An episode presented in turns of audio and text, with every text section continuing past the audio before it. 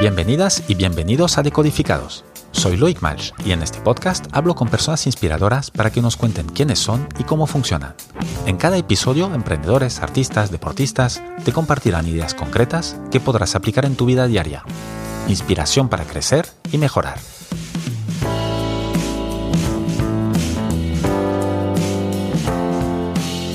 Mi invitado de hoy es Óscar Pérez Marcos, cofundador de Hola Gana y The Social MBA. Óscar es nómada, conector, speaker y emprendedor social. Participó en la primera edición en España de Startup Bus Europe y fue seleccionado con otros 150 líderes globales para la Changemaker Everywhere Academy de Ashoka. Natural de Santander, vivió en Ciudad Bolívar, en Bogotá, uno de los megaslums más grandes de Latinoamérica. También ha vivido en Inglaterra, Estados Unidos, Alemania, Ghana, India, Colombia y acaba de regresar a un pueblo de Cantabria después de 15 años.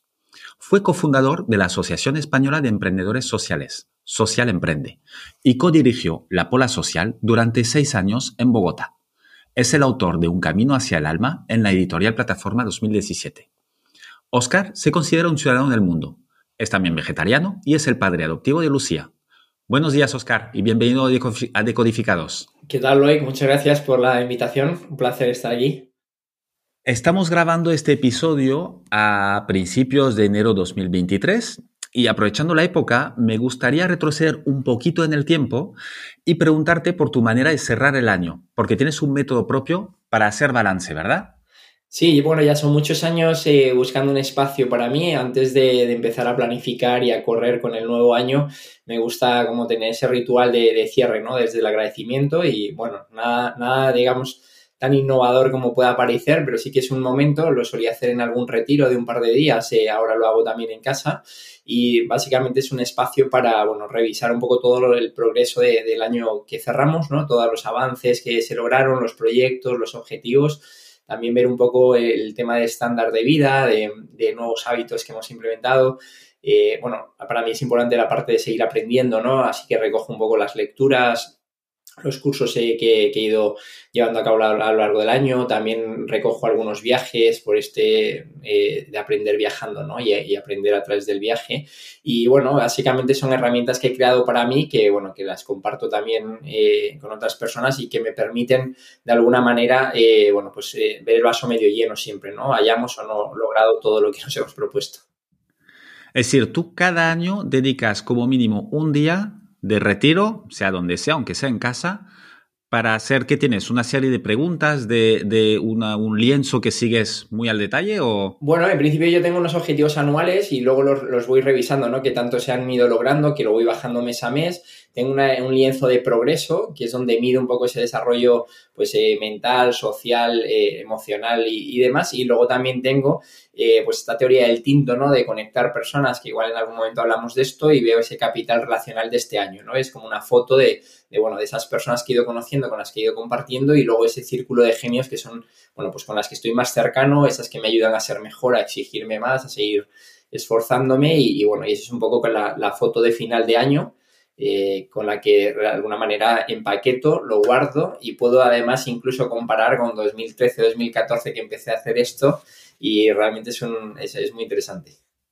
¿Y, algo que nos puedas compartir de, este balance del año pasado? Bueno, concreto tuyo? se aceleraron mucho las cosas y cerramos abriendo un, un coliving rural con un experimento también de economía de la generosidad, que era algo pues, que no estaba en el horizonte cercano y bueno, y al final eh, bueno, las cosas se aceleran y se van dando, ¿no?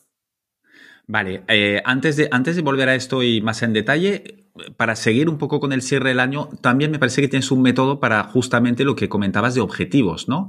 ¿Cómo preparas y cómo planificas el año? ¿Qué, has hecho para 2023, si es que ya lo has hecho? Sí, bueno, en principio, nada, una pequeña tarjeta postal donde pongo un poco el, objetivo principal del año, ¿no? O ese propósito para el año. Luego bajo el, lienzo de visión, que es básicamente una hoja en blanco donde me gusta dibujar. Hay gente que es más de, de escribir, yo utilizo ambos, ¿no? El visual un poco para perfilar, lo divido en cuatro por esos cuatro cuadrantes de Hola Gana, de mi sombrero del MBA, de mi parte de, de comunidad, ¿no? Y, de este, en este caso, el, el y otros proyectos, y luego la parte un poco ya familiar. Y lo que hago luego con esta imagen un poco visual es bajarlo a cuatro o cinco objetivos muy concretos del año y empezar a bajar algunas tareas, ¿no? Algunas actividades eh, para lograrlos. Y luego ya llega enero o febrero o marzo y me siento antes de empezar cada mes a, bajar en profundidad esas actividades para lograr esos objetivos. Y básicamente, bueno, no, he inventado la rueda, ¿no? Pero si haces eh, lo que te, se supone que te propones hacer y, vas marcando, ¿no? En tu cabeza va quedando que vas marcando, ¿no? Ese progreso constante de microactividades, lo que te permite al final del año es tener esa sensación de que sí lo estás logrando eh, eh, y de que estás avanzando y esforzándote, ¿no? Lo logres o no lo logres, porque algunos objetivos no, no dependen de uno exclusivamente, ¿no? ¿Y esto lo bajas cada mes lo revisas eh, con estos cuatro o cinco objetivos. ¿Es cuatro o cinco objetivos por cada cuadrante o en general? Eh, en general, en general. O sea, de, cada cuadrante lo que hago es coger un objetivo grande ¿no? de cada uno de los proyectos, de cada uno de los sombreros que, manejo y lo que hago es eh, a principio de mes y también incluso a principio de semana, cuando voy a organizar la semana, un poco con los compromisos digamos, fijos, como puede ser esta entrevista o algún evento o alguna cosa, digamos que es lo primero que recoge una agenda. Yo utilizo una agenda, un planeador, ¿no? Normalito, porque he probado muchos, pero al final eh, realmente pues lo que utilizo son herramientas propias y, utilizo pues una agenda normal, ¿no? Y luego ahí le meto las... Eh, ¿Una, agenda, ¿Una agenda de papel o una agenda digital? De papel. En realidad yo soy un clásico y me, encanta el papel, el calendar, no puedo con él, entonces ya el papel y el boli tradicional. Y lo que hago es eso, bajar un poco las fechas fijas y luego esas actividades eh, por bloques de tiempo. Entonces, bueno, tengo las actividades para la semana y, llega el lunes y empiezo a, ir metiendo actividades el lunes. Eh, y, bueno, lo que suelo también es madrugar mucho. Tengo, bueno, pues una forma de trabajar bastante eh, peculiar, ¿no? Porque suelo parar en las tardes, que ahora tenemos una peque y, queremos disfrutarla. Entonces madrugo mucho. Tengo mucho que es. por las mañanas y luego trato de parar después de comer, ¿no? Sobre las 3 de la tarde y, regalarme ese espacio. Es decir, ¿a qué, hora empiezas cuando dices que madrugas mucho? Entre las 5 y las 6 es el horario. Y ya estás en marcha, es decir, ya estás sentado y trabajando tipo a las 5 y media, cinco y media 6. Bueno, en realidad ese tiempo primero no es para trabajar, es para, para mí, es más de aprendizaje, de hacer cursos, de leer, de escribir un diario, de meditar. Bueno, es un espacio más de, salud. Eh, mental y, salud eh, para, el alma, ¿no? Y luego ya eh, sí que me pongo con ello, adelanto algunos correos antes del desayuno si me da tiempo o algún tema muy, muy puntual, eh, desayunamos, llego a la peque al cole y, ya me pongo tipo 9 a funcionar. Vale, el, me gusta, bueno, me gusta y, además comparto este tipo de organización porque hago, hago algo muy similar, lo cual empatizo mucho y creo que es muy, es, es muy sano y porque es muy productivo el inicio del día, en mi caso como mínimo, eh, mucho más que el, el final del día donde uno llega con las pilas un poquito gastadas. Sí, empezar viendo el amanecer también es un regalo, ¿no? Y muchos días eh, es, especial y yo creo que, también es estar desde otro lugar, ¿no? Eh, cuando puedo también a veces lo que hago es empezar haciendo una caminata de unos 45 minutos. Tengo aquí una montaña detrás de casa maravillosa y yo creo que es otra forma, ¿no? De, de conectarte y de empezar el día. Y bueno, creo que soy un privilegiado en ese sentido, ¿no? Ya que comentas esto, que tienes una montaña detrás y que darás envidia a mucha gente, em, cuéntanos un poquito, porque ya hemos visto en la introducción que has viajado mucho. Primero, eh, eh, sí que has viajado, te has movido mucho, has, vivido incluso en muchas partes.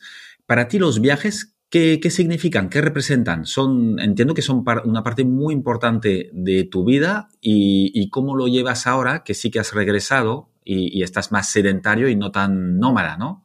Bueno, pues fíjate la, ironía, ¿no? Me acabo de asentar este año y hemos traído un proyecto europeo a Cantabria, ¿no? Y han venido cerca de 24 emprendedoras de toda Europa a visitarnos. O sea que cuando yo no viajo, Mahoma viene a la montaña, ¿no?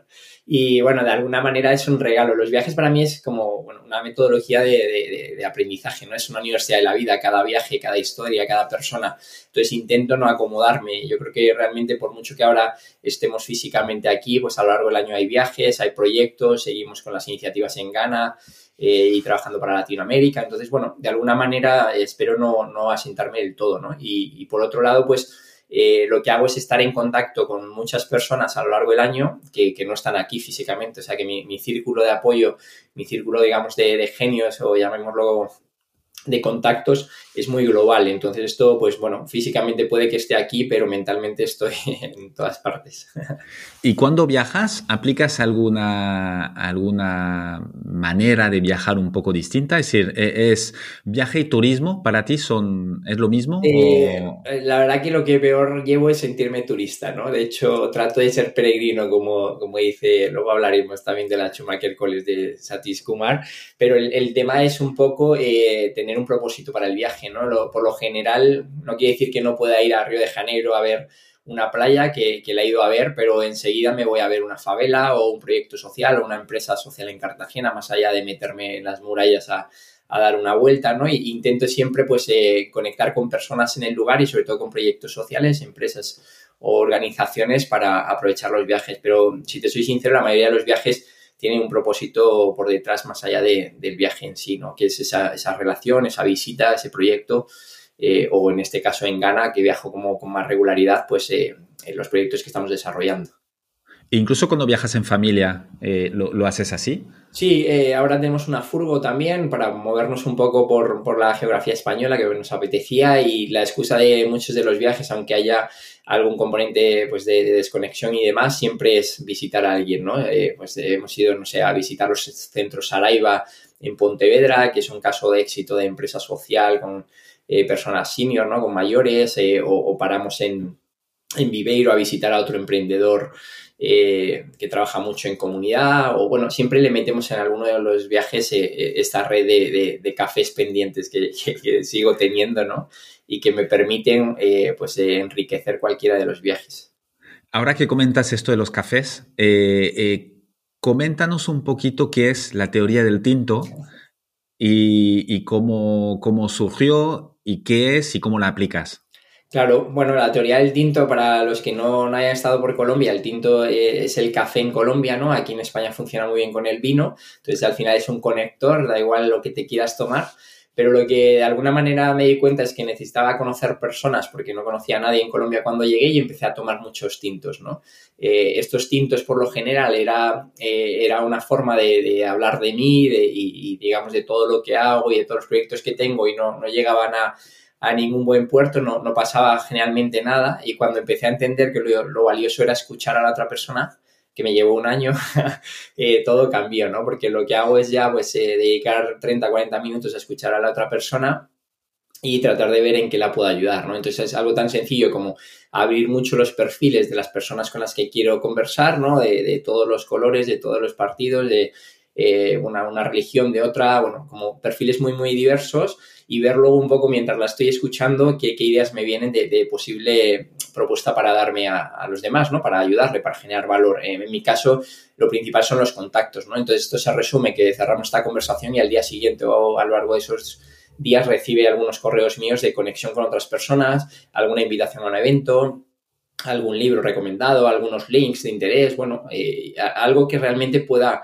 pueda ayudarle a la otra persona. Y esto, claro, es como un pequeño sistema, yo creo que no he inventado la rueda de tomar cafés con otras personas, pero al sistematizarlo, ¿no? Con 10 cafés al mes, eh, a lo largo de un año son más de 100 personas eh, y son más de 100 oportunidades de, de, darte a los demás y de que la gente te recuerde no por una tarjeta de visita, sino porque has tratado de generar valor, mucho, poco, lo que puedas, entonces te sirve, por un lado, para mejorar tu propuesta de valor, de cómo generar más valor a las otras personas, para visibilizarte como un conector, ¿no? Y como alguien realmente que, tiene interés, ¿no? En conocer personas y en conectarlas. Y luego, además, pues sin duda la satisfacción de que eh, te llegan historias, ¿no? De algunas de estas conexiones que, que, han florecido y han pasado cosas extraordinarias, ¿no? Entonces, bueno, esta es un poco la teoría que lo que me permite es al final vender sin vender, ¿no? Porque no invierto en marketing y, bueno, y me llegan propuestas, me llegan colaboraciones, la gente se acuerda de uno, pues porque realmente vas dando primero, ¿no? Y, creo que es una forma mucho más auténtica de conocernos, de conocer personas y bueno, y de hacer lo que he venido a hacer, ¿no? Que es tratar de, generar valor. ¿Y lo consigues hacer? Es decir, 10 al mes. Bastantes más. Eh, más de dos por semana.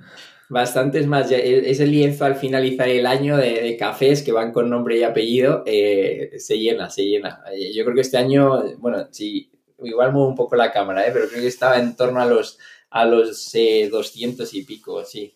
O sea, porque al final lo que pasa es que fluye, ¿no? Y sale de manera orgánica. Al principio igual muchas personas dicen, joder, ¿y cómo escribo? ¿Con quién me tomo un café, no? eh, pues puede ser algo tan sencillo como un mensaje por LinkedIn, oye, estamos conectados, ¿te apetece si hacemos online al principio? Ahora que ya tenemos el lujo de poder vernos las caras y tocarnos, pues es mucho más fácil, ¿no? Y en un simple evento que hay dos personas con las que, es que resuenas un poco, pues enseguida lo puedes llevar a, una conversación posterior, ¿no? Y yo creo que ahí está la magia de, esto y ahora utilizo eh, la chimenea de casa, ¿no? los sofás eh, tan acogedores para que pasen personas por casa, que siempre lo he hecho ¿no? de una manera más informal, pero quiero que pase porque así es mucho más potente las conexiones, ¿no? Así realmente garantizas que las conexiones que haces, pues hay mucha probabilidad de que esos correos se abran y de que esas personas que yo he filtrado de alguna manera, pues puedan eh, tratar de dedicarle tiempo a la otra, ¿no? Y, viceversa. Y ese es un poco el objetivo de, este capital social que trato de generar, ¿no? Personas que quieran trabajar por el bien común, ¿no? Personas que necesiten conocerse o que quieran conocerse y que puedan ayudarse y sumar juntos. Ahora que comentas esto, que intentas que gente pase eh, por tu chimenea para tener una charla agradable y, y, memorable, habéis abierto en diciembre, si no me equivoco, un coliving rural, ¿no? Cuéntanos un poco.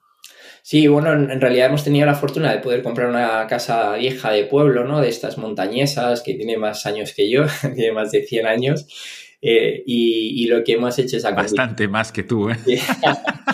y sigue en pie y está mejor que yo con menos achaques y, nada, y de maravilla porque es una casa con vistas a un valle, es un pueblito de 120 habitantes en la vía que va de, Santander a, eh, a Burgos, ¿no? Y, y, bueno, es uno de los valles pasiegos, de los tres valles, que tiene una esencia nómada, ¿no? Con lo cual me conecta mucho esa historia de, bueno, no creo que haya llegado aquí por casualidad, ¿no? Y, lo que sucede es que, bueno, como nos, nos visita gente, ¿no? Y es una manera de devolver todas esas... Eh, eh, gratitud ¿no? de, gente que me ha acogido en su casa, en su sofá, en, muchos y diferentes países, pues lo llevamos haciendo muchos años y ahora la idea es poderlos acoger mejor, ¿no? Eh, con unas condiciones un poco más, más cómodas, con una habitación con un escritorio, que tengan buen internet y que puedan estar aquí un tiempo y, de alguna manera estamos pilotando este, esta economía de la generosidad porque en lugar de hacerlo de una manera un poco de negocio no tradicional, donde hay una tarifa y un precio por una semana o por un mes, lo que queremos es que la gente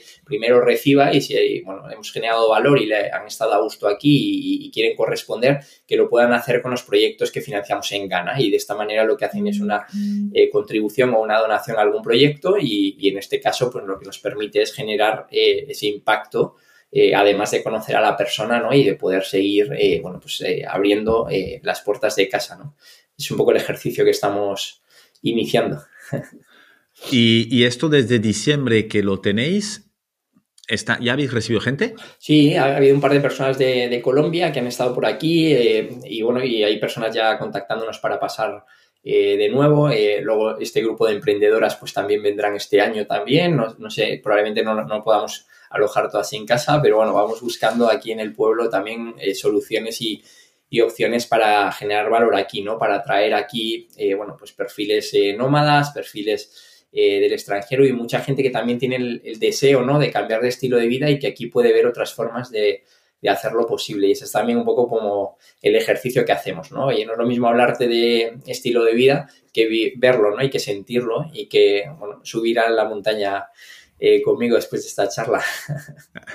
Claro, entonces es, realmente también una oportunidad para probar un estilo de vida distinto antes de dar el salto, ¿no? Efectivamente, yo creo que ya hay otras iniciativas como estas, muchos coliving funcionan para esto, ¿no? O sirven como lanzadera para, para esto y, yo creo que nada mejor que, que probarlo, ¿no? Y que realmente eh, saber si es para ti, ¿no? Sentirlo, si, si es para ti. Yo, yo, creo que hay momentos en la vida para todo, ¿no? Yo he vivido en ciudades como Bogotá, de más de 10 millones de habitantes, o, en Manhattan, que puede ser muy atractivo cuando tienes 20 años, eh, pero bueno, ahora en mi vida lo que busco es otro estilo, ¿no? Y sobre todo también a nivel pedagógico, porque tenemos una familia y tenemos una hija que queremos eh, que viva de, o vea el mundo de otra manera y, que mejor que desde un pueblo, conectados con la naturaleza, con un espacio, con una comunidad, ¿no? Que eso se pierde, yo creo que mucho en las ciudades, eh, de gente, bueno, pues que te cuide, ¿no? Y, que de alguna manera te, te, proteja aquí en un espacio pequeño. Y bueno, son dinámicas que, que, a mí me conectan mucho con mi infancia, que era también de veranear en un pueblo, las, eh, bueno, lo típico en, en verano cuando no había colegio y, esa esencia me ha traído de vuelta y creo que vamos, estamos muy a gusto, la verdad. ¿Y, cómo acabas ahí en este pueblo? Entiendo ya el razonamiento para, para, tomar la decisión y cómo lo, lo, bajas para realmente hacerlo realidad. ¿Cuánto, ¿Cuánto tiempo os ha tomado para entre tomar la decisión, o decidiros, que me imagino, no sé si fue difícil o no, y luego decir, pues mira, aquí? Bueno, en realidad veníamos todos los años, ¿no? Y, sobre todo para que nuestra peque viese a, mi, a sus abuelos, ¿no? Que están aquí en Cantabria y de alguna manera veíamos que por un lado, eh, costaba mucho separarlos, ¿no? Y, generaba mucho valor ese encuentro para ambos. Y por otro lado, eh, también tenía una conexión con el mar, nuestra peque, con la playa, espectacular, ¿no? Y luego, además, eh, bueno, pues ya empezábamos a valorar esta idea y lo que pasa es que cuando uno lo verbaliza y tiene la intención, las cosas seguro que a muchos les ha pasado que nos escuchan, se aceleran, ¿no? Y literal. eso pasó porque la única barrera principal era pues que mi esposa tenía un trabajo que no era eh, que era fijo, ¿no? que no podía teletrabajar y, se dieron las cosas para poder eh, cambiar. ¿no? En el momento que ya pudo ya no había esa barrera que nos atase y, bueno, fue mucho más fácil. En realidad llegamos aquí de casualidad porque primero pasamos por un coliving, estuvimos viviéndolo en su miedo y fue una experiencia eh, muy interesante y, llegamos aquí porque nos dimos cuenta que no había mucha oferta de, casas de pueblo en alquiler. Aquí en Cantabria la verdad que o, están caídas y hay que hacer una gran reforma o son casas ya en venta, ¿no? Y bueno, había muy pocas opciones y llegamos aquí casi por descarte porque era de las pocas casas, ¿no? Eh, de hecho, no aquí a este pueblo, sino a un pueblo al lado. Y, yo no creo en las casualidades, ¿no? Y, y cada vez entiendo más porque hemos ido llegando a este lugar, ¿no? Lo que comentabas antes que esperas recibir a, alguna de las emprendedoras que vinieron ahora hace unos meses en, Cantabria. Cuéntanos un poco, ¿qué fue, ¿cuál fue este proyecto europeo? Bueno, se llama The Break, lo, organiza la EOI con el Impact Hub y realmente han venido 240, si no estoy mal, emprendedoras a, España eh, el año pasado, eh, a unas 12 comunidades autónomas o 12 proyectos de diferentes comunidades autónomas. Eh, en Cantabria lo, lo, hemos operado nosotros y el año que esté en curso van a venir 700, ¿no? Entonces van a ser dos grupos grandes que de alguna manera pues eh, eh, alojamos, las acompañamos en un proyecto o en un proceso de aceleración con mentores. Sobre todo nosotros tratamos de sensibilizar en esta parte del triple balance, ¿no? Del impacto social, que es lo que nos mueve, y por otro lado de, tratar de generar comunidad, ¿no? Mi objetivo con esto, más allá de que pueda haber vínculos comerciales con iniciativas aquí en el territorio que se puedan asentar, es, ayudarlas a crear comunidad y a construir una comunidad de líderes globales. Y, y, con esta sensibilidad hacia el impacto. Ese es nuestro objetivo un poco particular dentro del proyecto y lo que hacemos es diseñar toda la experiencia aquí en el territorio y, bueno, con la fortuna de que alguna de ellas ya, ya, ha regresado incluso, ¿no? Después de haber vivido la experiencia, ha vuelto a, visitarnos y, bueno, creo que es un indicador de, que algo estamos haciendo bien. Totalmente. Eh, Oscar, ¿cómo estás? Ya nos queda claro que estás muy involucrado en todo lo que es la economía de impacto social. ¿Cómo, eh, ¿Siempre fue así? ¿Cómo eh, empezaste a trabajar a nivel profesional? Em, iba a decir de manera normal, eh, más que normal clásica, quizás sería la palabra más adecuada, o, empezaste en ONGs, ¿cómo, cómo caíste en, en este tercer sector? Bueno, por, por porque seguí el camino tradicional de, de, de, éxito que uno sigue cuando no define qué es el éxito, ¿no? Entonces, el éxito que nos han contado, pues eh, para muchos de nosotros era siempre el mismo, ¿no? Muy material, muy asociado al dinero, muy asociado al estatus, al reconocimiento, a, bueno, a buscar otra, eh, al tener, ¿no? Y, ahí fui en esa carrera como muchos, ¿no? Buscándolo y cuando llegué a lo que podía ser la cima, bueno, aparte de haber quebrado un negocio, que también podemos luego hablar de esto, pero digamos que trabajé en una multinacional americana con tarjeta sector bancario de traje y corbata y buen salario, eh, me, sentía muy vacío y en realidad pues fue casi esa desazón la que me mueve en otra dirección, ¿no? Y ahí, bueno, hay muchos factores, eh, como el Camino de Santiago, que fue un momento maravilloso, ¿no? Para mirar hacia adentro, para saber lo que no quería y para tomar decisiones. Luego ya eh, llegar a África, ¿no? Y ver pobreza extrema, eh, yo creo que no deja indiferente a nadie y también ver la otra cara de la moneda, ¿no? De, de oportunidades que se crean para algunas personas, ¿no? De que el futuro se puede transformar, se pueden crear oportunidades y, y en África eh, luego seguir para India y ver también otra dimensión de la pobreza, pero también de la riqueza, ¿no? Y ver, eh, bueno, no sé, convencerme del todo de que quiero dedicar mi tiempo a, esto, ¿no? A los demás. Ahí fundó la, ONG que, que mencionas, eh, ahí vivo de primera mano y trato de replicar este viaje, que creo que no le cambia la vida a todo el mundo, pero replico algo que a mí me sirvió, ¿no? Utilizar el viaje para despertar conciencia eh, y para entender otras formas de éxito en la vida y conectar con otro tipo de conversaciones y de líderes y además aportar a proyectos que, que pueden ofrecer estas o brindar estas oportunidades. Y luego lo que hemos hecho, lo que he creado es la, academia, ¿no? La manera de, oye, te puedes formar en esto, esto no es montar una ONG, hay un mundo y un abanico de posibilidades para trabajar por el bien común como ciudadano, desde la empresa, en tu familia, ¿no? Y es un poco ilustrar ese mundo que no conocemos, que nadie nos ha contado. Y luego otra forma, digamos, de, de, liderar ¿no? y de entender el éxito con personas y, líderes conscientes que, bueno, que tengo el lujo de conocer. Eh, tenemos más de 100 en la red del programa y que, es un regalo ¿no? poder vivir este viaje. Y bueno, este ha sido un poco como el, viaje interior ¿no? para, para dedicar mi vida a esto. Hola Gana, entonces, ¿es la primera ONG que fundaste? Sí, efectivamente. Bueno, la, en realidad es una ONG porque todavía en España no se puede crear una empresa social, ¿no? Llevo 10... Bueno, pronto, ¿no? Pronto está en camino esto. Sí, sí, sí, parece que este año ya, ya aprobaron y, que poco a poco va a ser posible las sociedades para el bien e interés común, eh, que estamos esperando como con muchas ganas. cuéntanos, aprovechando esto, cuéntanos la diferencia entre lo que es ahora una ONG y lo que podrá ser una empresa eh, con esta nueva ley. Bueno, básicamente una empresa lo que hace es vender productos y servicios, ¿no? Para, eh, si es una empresa tradicional, en muchos sentidos para generar beneficio eh, simplemente económico. Lo que hace una empresa social es generar eh, beneficio también social o ambiental, ¿no? La diferencia con una ONG tradicional o fundación es que estas principalmente viven de subvenciones o de donativos, de donantes, eh, privados o particulares, ¿no? Entonces la filosofía nuestra cuando creamos Sola Gana desde el primer momento era eh, no, no, tener una masa de donantes, no apadrinar, no, no hacer negocio de la pobreza, que hay algunas organizaciones que conozco muy bien que lo hacen, ¿no? Y, salirnos de, ese, de, esa vía y eh, diseñar experiencias que, bueno, que puedan ser de alguna manera las que nos generen los, los recursos, ¿no? Para financiar los proyectos y así ha sido.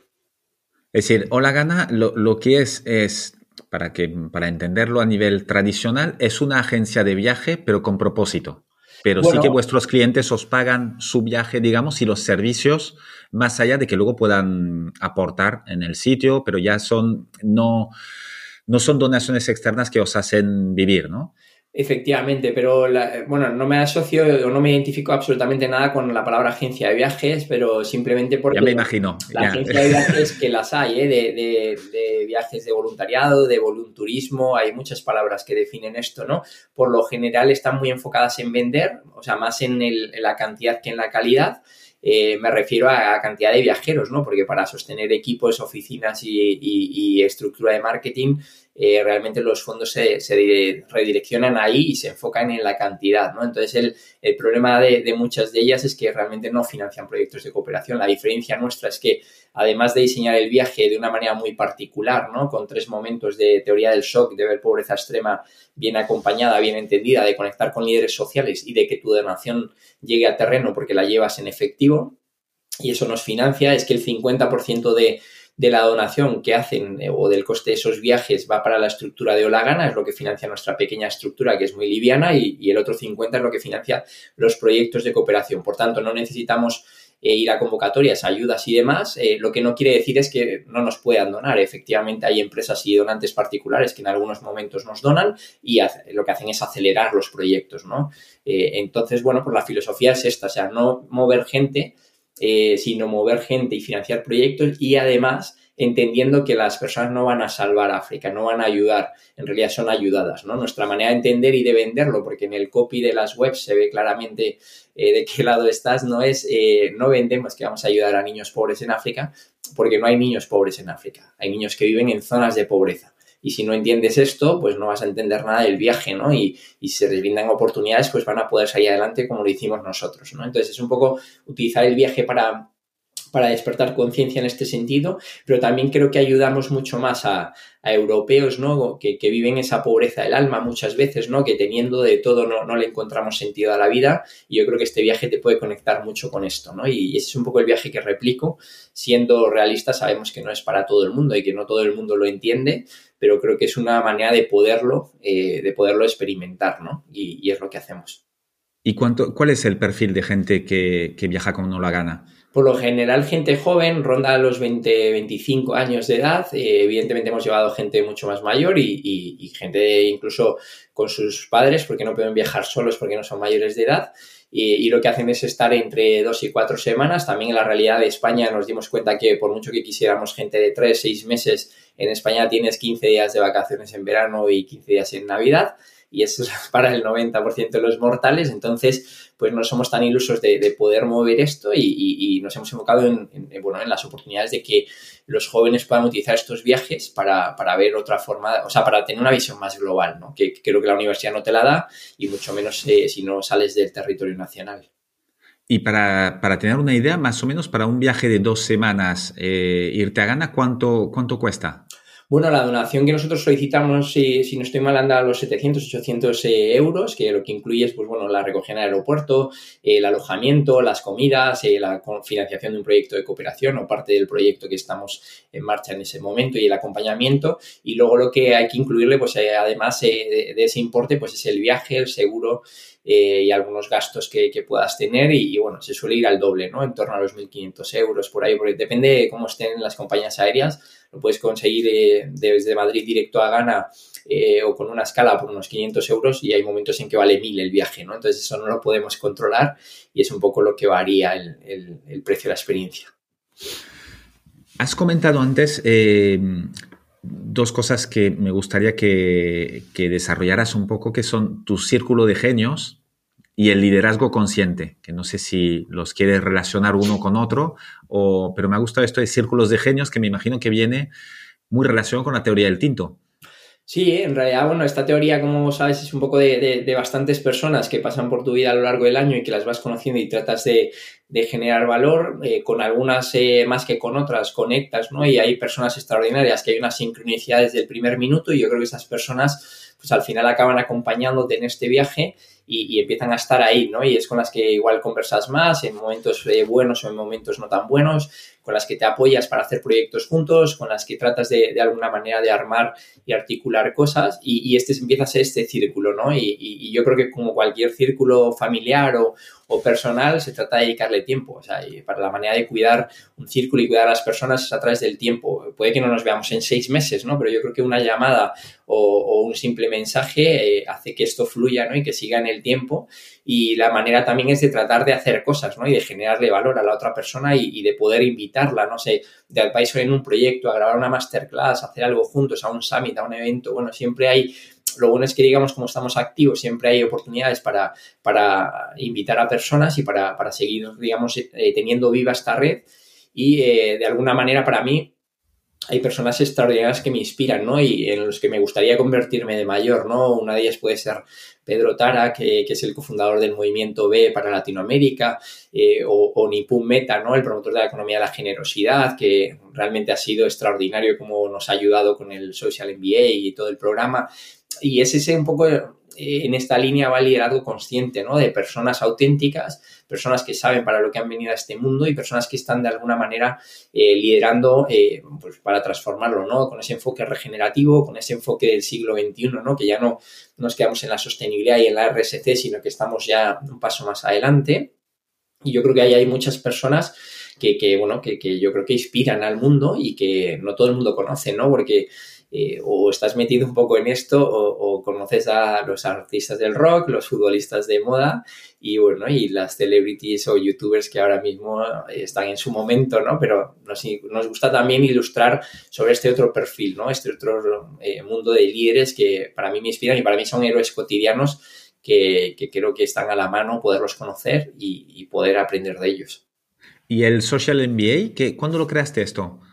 Bueno, sin quererlo, mira, eh, lo que es la vida, ¿no? Esos cafés, esos tintos, eh, me han ido llevando a conocer a muchísimas personas y en plena pandemia, cuando se para eh, el mundo, ¿no? Y se para toda la movilidad internacional, te puedes imaginar, o la gana se paraliza, ¿no? Ya no podemos mover personas de Latinoamérica a África o de España a África o a India o a Latinoamérica y de repente un, programa que habíamos eh, diseñado para la Universidad de Barcelona eh, vi la oportunidad de digitalizarlo ¿no? de pasarlo a un formato online y, esa ha sido eh, la manera de hacerlo muy lean startup, ¿no? con una web, un brochure y ver si, si logramos que la gente le llame la atención una propuesta buena de valor y lo que pasó de una manera muy natural es que empecé a ver con quién hacer el programa y de todos esos cafés salió el primer grupo de personas y hoy ya son más de 100 facilitadores eh, de toda España y, de principalmente de Latinoamérica, casi te diría que hay un 50-50 que están de alguna manera liderando pues,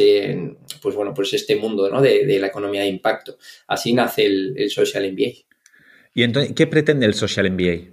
Pues desarrollar agentes de cambio, ¿no? Pequeños héroes cotidianos que trabajen por el bien común, un poco como te decía antes, ilustrar sobre esas posibilidades de trabajar por el bien común desde muchos diferentes enfoques. Trabajamos la parte de desarrollo personal, donde hablamos de ética, de liderazgo consciente, de valores, de propósito, de presencia, pues cosas que muchas veces no están en las escuelas de negocio tradicionales, ¿no?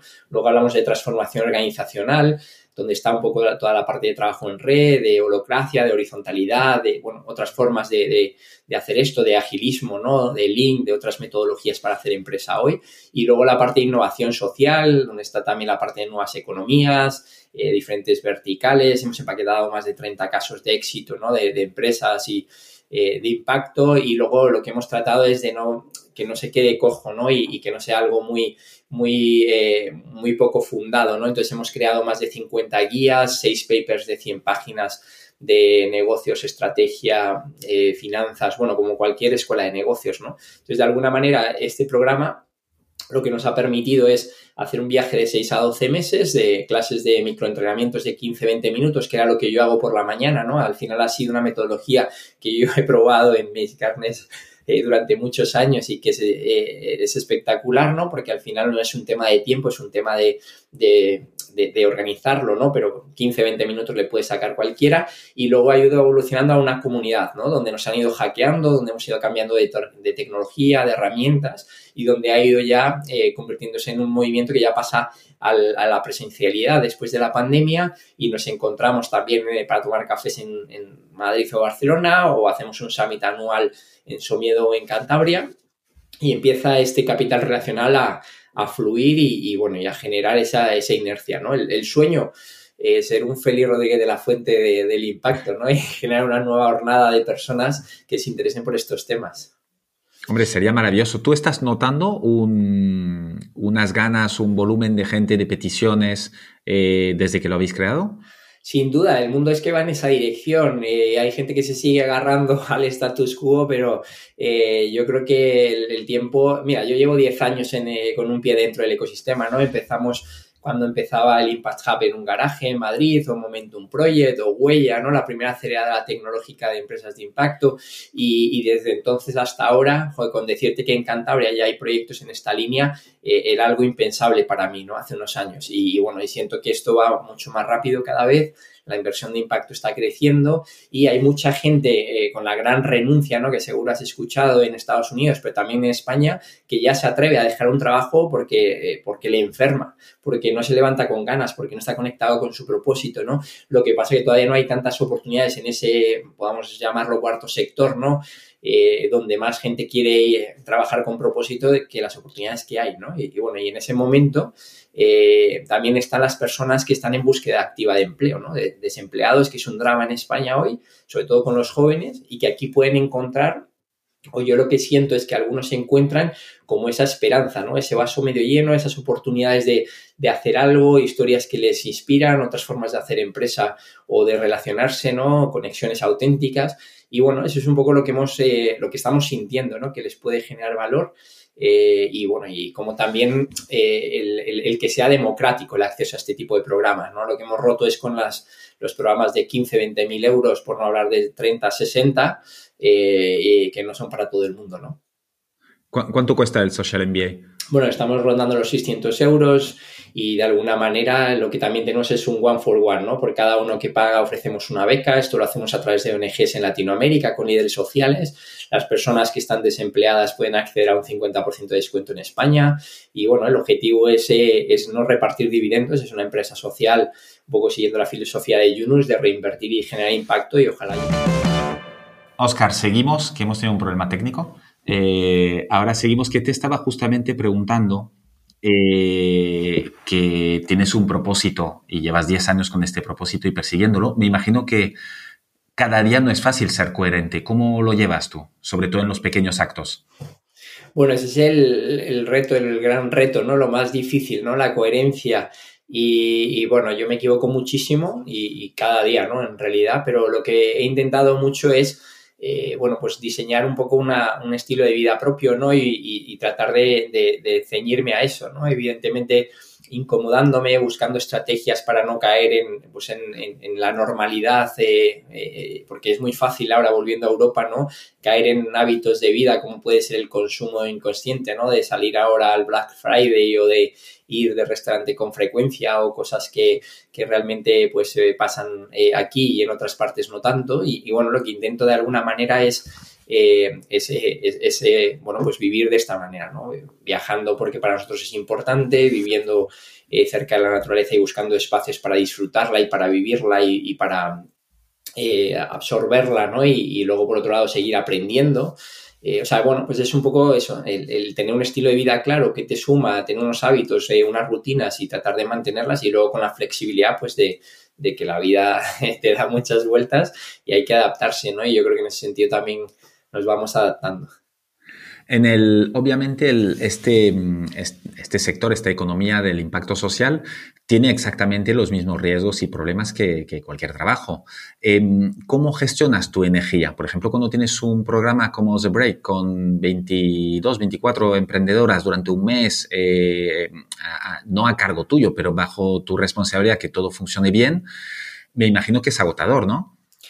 Sí, ese ha sido un mes muy intenso, ¿no? En realidad porque lo queremos hacer muy bien, porque es el primer piloto en España, porque realmente la responsabilidad es nuestra que lo operamos, ¿no? Entonces, particularmente ese mes ha sido intenso, pero por otro lado, pues tenemos también vías de escape, ¿no? Lo que te digo, el entorno donde trabajamos, eh, los colaboradores con los que lo hacemos, ¿no? Eh, hay una red de personas ahí eh, realmente que lo que hacemos para nosotros no es un, tema turístico, ¿no? O sea, para mí lo que me mueve es lo que va a pasar después de una visita empresarial a una organización aquí, como puede ser Amica, ¿no? Un referente en temas de discapacidad y de impacto, eh, o, bueno, o algunas otras, ¿no? Entonces, como siempre hay un, para qué por detrás importante y luego esa red de personas con las que las conectamos y demás, pues eh, eso es lo que nos mueve, ¿no? Yo, yo te diría que incluso tiene menos riesgo la economía de impacto hoy, porque al final está más que demostrado que hay eh, consumidores, consumidores conscientes, ¿no? Cuando diseñas un producto o un servicio, eh, si lo estás diseñando para el siglo XXI, ya tienes que tener esto en el radar, ¿no? Que de verdad ya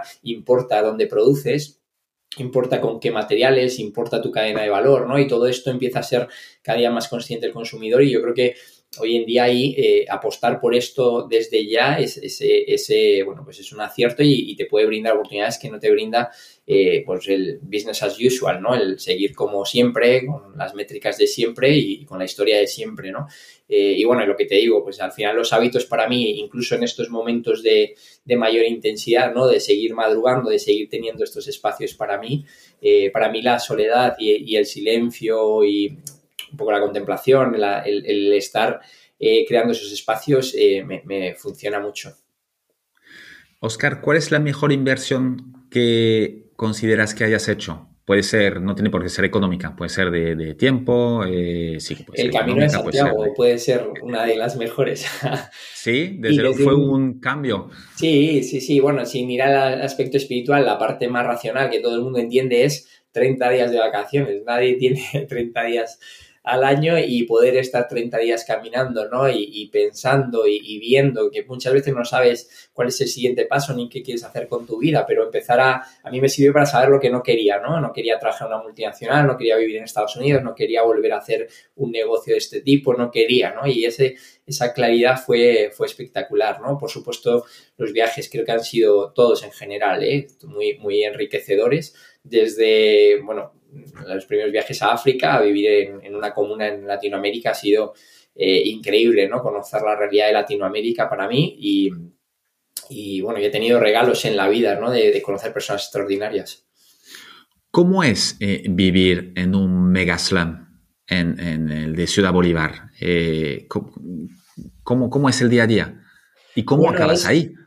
Es un, para mí fue un aprendizaje muy grande, ¿no? Porque es un país, Colombia, que aunque no lo parezca, lleva 50 años de conflicto armado, ¿no? Eh, que, no acaba, que se ha firmado la paz y que se supone que ha habido una convención y me acuerdo de la cumbre de premios Nobel de Paz, ¿no? Donde se le entregó el premio Nobel a, una personalidad política, pero sigue, ¿no? Y, lo que pasa es que arroja desplazados, el país sigue lanzando, no sé si son entre 2 y 4 millones de personas, eh, están viviendo eh, fuera de sus, eh, de sus lugares, ¿no? Porque, bueno, pues porque las guerrillas, los paramilitares les han ido echando y lo que pasa es que están en los aledaños de las grandes ciudades, en este caso en Bogotá, pues uno de los barrios era este, Ciudad Bolívar, una de las de los múltiples barrios de Ciudad, de Ciudad Bolívar y ahí lo que veías era la supervivencia, ¿no? De, de, bueno, una falta de dignidad, ¿no? Las condiciones de, vida eran, eh, pues en muchos casos de pobreza extrema, ¿no? Sin agua, sin luz.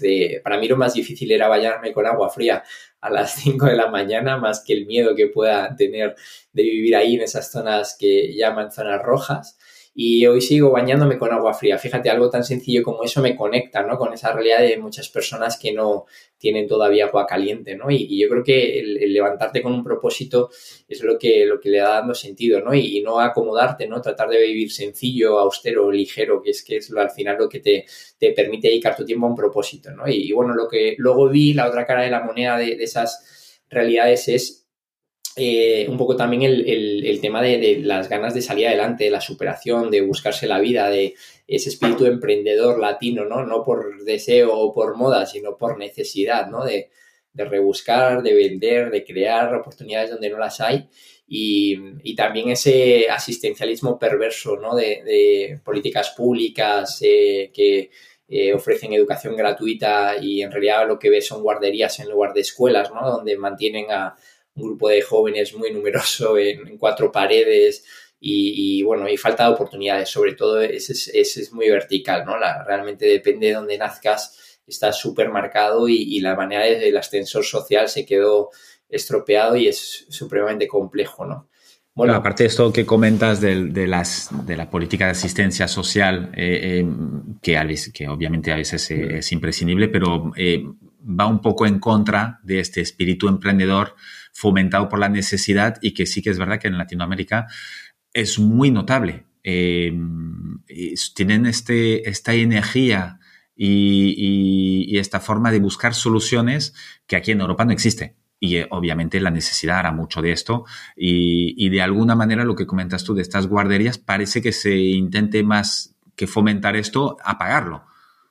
Sí, yo, bueno, para mí hay un sentir vital, ¿no? Muy, muy especial en Colombia, Argentina, Latinoamérica en general, ¿no? Yo creo que eh, ahora el, corazón del mundo yo creo que está más ahí, ¿no? En, las nuevas oportunidades, proyectos regenerativos espectaculares, líderes eh, súper alineados ¿no? con la conservación, con el impacto, con la regeneración, con lo que el mundo necesita hoy, los veo más allí que acá, ¿no? Y, y lo que entiendo o trato con el MBA es esa conexión de los dos mundos, para que el europeo que no ha salido de aquí o no ha cruzado el Pacífico o el Atlántico pueda ver de alguna manera Latinoamérica no desde por encima del hombro, como vemos África muchas veces, de, uy, voy a ayudar a los pobres latinos, sino voy a aprender de los pobres latinos porque nos van a dar mil vueltas, ¿no? Y, y hay unos casos de éxito espectaculares, ¿no? Entonces, un poco volver a esa horizontalidad y con esa curiosidad de querer aprender eh, es espectacular, ¿no? Y, yo creo que eso es un poco lo que tratamos de transmitir y yo tengo el privilegio, pues, de, eso, ¿no? De contar con líderes eh, espectaculares, ¿no? Como,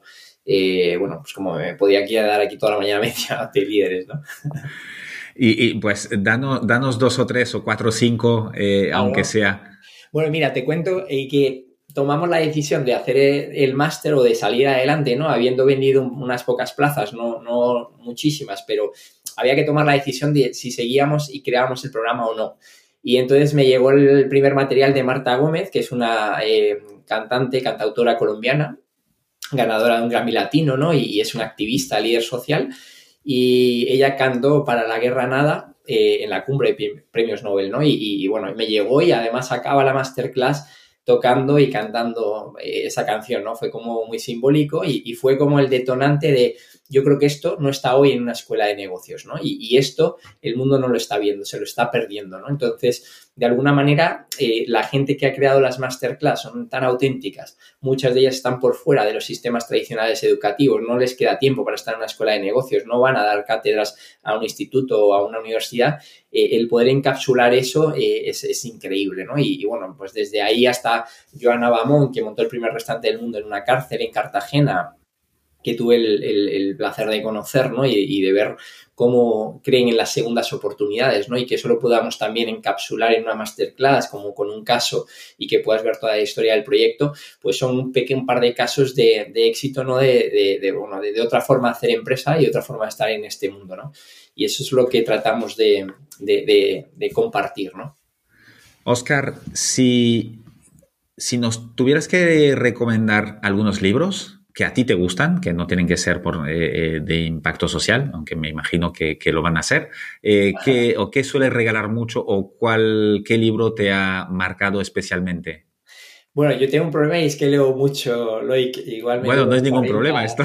50 libros al año y entonces pues no te podría decir todos, ¿no? Desde, me recuerdo los primeros libros que me marcaron mucho, como puede ser Siddhartha, ¿no? En su día, eh, o Adolf Huxley, ¿no? Con, con eh, bueno, pues con, varios eh, libros y demás. Ahora estoy, por ejemplo, con uno que me llama mucho y que creo que es muy pertinente hoy, que es Tierra, Tierra, Alma y Sociedad de Satish Kumar, que es el fundador de la Schumacher College, que está espectacular.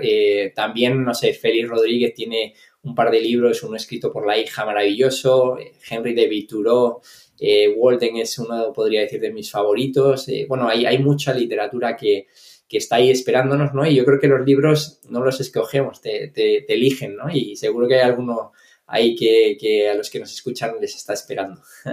Seguro que estarán en las notas del, episodio, lo cual ahí lo podrán encontrar todo. ¿Algún documental? Uf, documental. Bueno, a mí me gustó mucho eh, el documental de Gandhi. Recuerdo eh, en su día muy, muy interesante, ¿no? Como historia, eh, como narra. Yo, veo mucho mini documentales, ¿no? entrevistas como las de las cualquiera de las entrevistas que le hayan podido hacer a Pepe Mujica, ¿no? me parece en formato documental espectacular, ¿no? Con también con eh, con eh, Noah Chomsky, creo que una de ellas, o con, eh, bueno, pues con otros referentes, ¿no? Hay, bueno, yo creo que con esas dos pinceladas, googleando, podéis encontrar algunas y algunas ideas y creo que ahí hay material bueno. Fantástico. última pregunta, Oscar. Si tuvieras la oportunidad de poder poner un mensaje delante de cada escuela del mundo, si te diera una lona gigantesca para que todo el mundo que pasa delante, que entra, que sale de esta escuela, lo pueda ver, ¿qué pondrías ahí? Bueno, yo, yo no sé cómo lo describiría, porque tengo una cita, ¿no? Que es la con la que más me identifico y que igual lo, reescribiría con algún marketer para que conectase con los youtubers y los jóvenes millennials, ¿no? Pero yo, yo hablo de servir a los demás nos conecta con la eternidad, ¿no? Ahí yo creo que es donde podemos dejar huella, donde podemos trascender y trataría de hacerlo lo más marketingano posible para que los jóvenes se orienten a dejar de mirarse el ombligo y a mirar a los otros y ver cómo, cómo sumar ahí, ¿no? Creo que sería una muy buena, muy buena frase y muy, muy pertinente de cara al futuro de todas las generaciones que vienen. Oscar, ¿cómo te contactamos? Eh, bueno, eh, a través de un tinto me podéis escribir por LinkedIn o en eh, info arroba o hola arroba de social.mba. tengo más correos y webs que, otra cosa. Perfecto, los dejaré en las notas también. Oscar, ha sido un placer eh, poder conocerte un poco más, aprender de tus proyectos y de esta coherencia y este propósito muy firme que, espero que, pueda inspirar a mucha gente. Muchas gracias, Roy, que ha sido, la verdad que me he sentido muy a gusto, muy especial esta entrevista. Espero que llegue a mucha gente y que me inviten a muchos tintos. Estoy aquí súper abierto y dispuesto. Muchísimas gracias por tu tiempo. Genial, chao. Un abrazo. Muchas gracias por haber escuchado este episodio hasta el final. Te quiero pedir una cosa más antes de que te vayas. Puntúa el podcast y ponme un comentario. Te tomará solo un minuto y me ayudará un montón para poder continuar con más entrevistas inspiradoras. Hazlo ahora, que ya sabemos todos lo que pasa cuando lo dejamos para más tarde. Es muy fácil, se hace desde la cabecera general de Decodificados en Spotify, Apple Podcast o cualquier otra app donde estés escuchando este podcast. Nos vemos en el siguiente episodio. Mientras tanto, sé feliz y cuídate. Un abrazo.